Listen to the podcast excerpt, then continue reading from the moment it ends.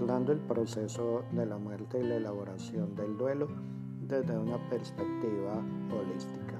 Segundo episodio. Cómo se vive, se muere.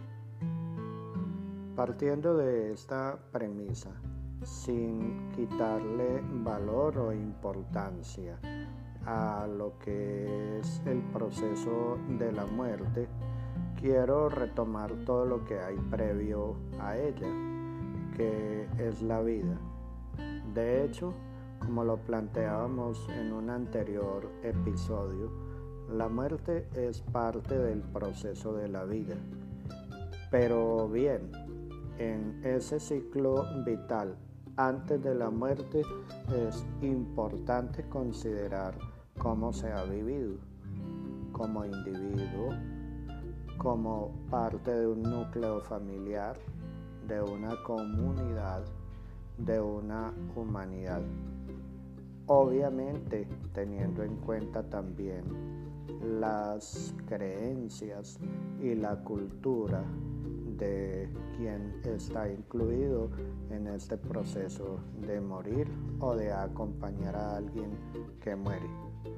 Porque esto determinará en buena medida tal cual se lleva a cabo este proceso.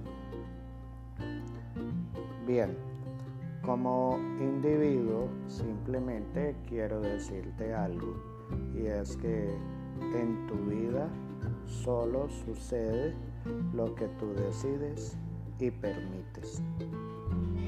Es bien importante porque esto está asociado a algo que dentro de mi práctica cotidiana como médico de cuerpos y de almas he visto con mucha frecuencia.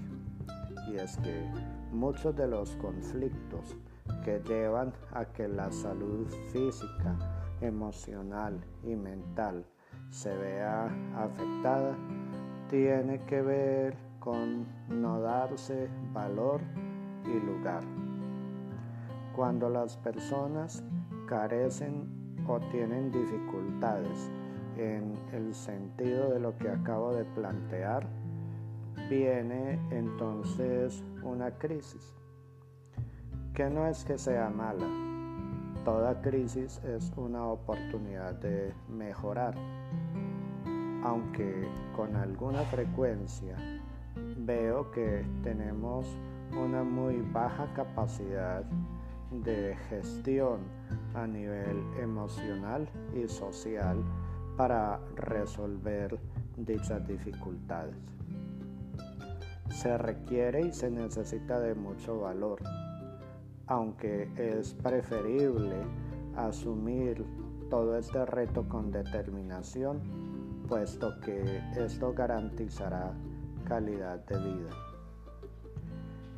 En este sentido, cabe anotar una propuesta que quiero hacerles para que entremos cómo considerar abordar esta cuestión en particular. Y es que vamos a trabajar con una técnica que se llama la técnica de las 3C y consiste en la primera C en relación con la palabra contacto, la segunda C con la palabra comprensión y la tercera C en relación con la palabra contener.